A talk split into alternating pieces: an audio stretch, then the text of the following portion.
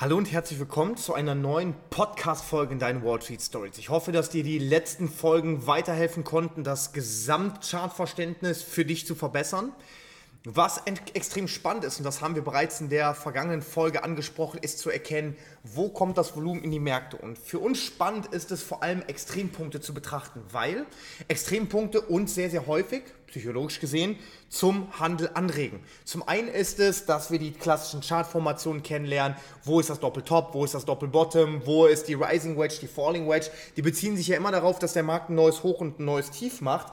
Aber nichtsdestotrotz für uns auch spannend ist zu verstehen, vor allem, wo unsere Stop-Loss liegen, weil es gibt ja diesen hämischen Spruch, dein Stop-Loss ist mein Einstieg, was natürlich eher so zur Provokation eigentlich dienen sollte, aber letztendlich so im Gesamtkontext betrachtet macht das schon Sinn, weil letztendlich genau das bedeutet, ja gut, da wo wir eigentlich aussteigen im Verlust, sollte vielleicht tatsächlich der bessere Einstieg sein.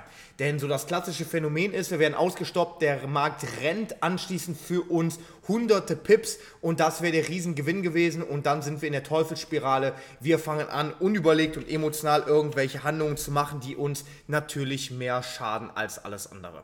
Und das führt entsprechend genau zu diesem Bild, das für uns sehr, sehr schwierig ist nachzuvollziehen oder zu replizieren. Aber wenn wir mal überlegen, dass in einer Aufwärtsbewegung wir sehr, sehr häufig, jetzt mal komplett unabhängig vom Marktkontext, wir generell denken, okay, wenn der Markt schnell nach oben geht, dann wird er wahrscheinlich auch wieder nach unten gehen und dann shorten wir da rein. Dann haben wir quasi über eine größere Bewegungsspanne viele Order aufgeteilt. Ja? Wir kauf, verkaufen vielleicht ein bisschen weiter oben, wohingegen aber Anfänger, Traderinnen und Trader wahrscheinlich relativ schnell verkaufen, unterschiedliche Zeiteinheiten und so weiter und so fort. Das heißt, diese Order, die Liquidität, die da reinkommt, die erstreckt sich über ein ganz, ganz weites Spektrum, über einen ganz, ganz weiten Bereich.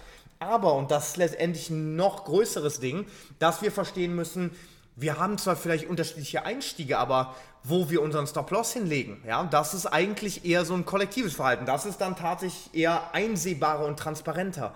Was für uns halt bedeutet, dass die Stop-Loss sehr, sehr häufig über das vorherige Hoch oder unter das vorherige Tief kommt. Und das macht das Ganze extrem kalkulierbar und extrem ähm, steuerbar.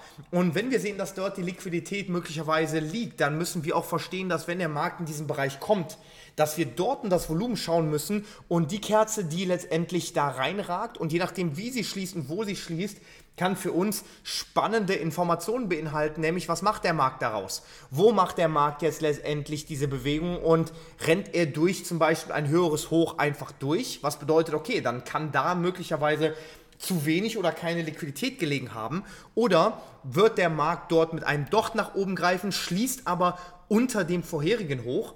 Was bedeutet, da oben wurde nur Liquidität abgegriffen und ist da viel Volumen reinkommen oder wenig? Wenn da wenig Volumen reinkommen ist, naja, warum soll der Markt dann letztendlich den Turnaround machen, wenn da oben nicht viel Gegenposition getankt werden konnte?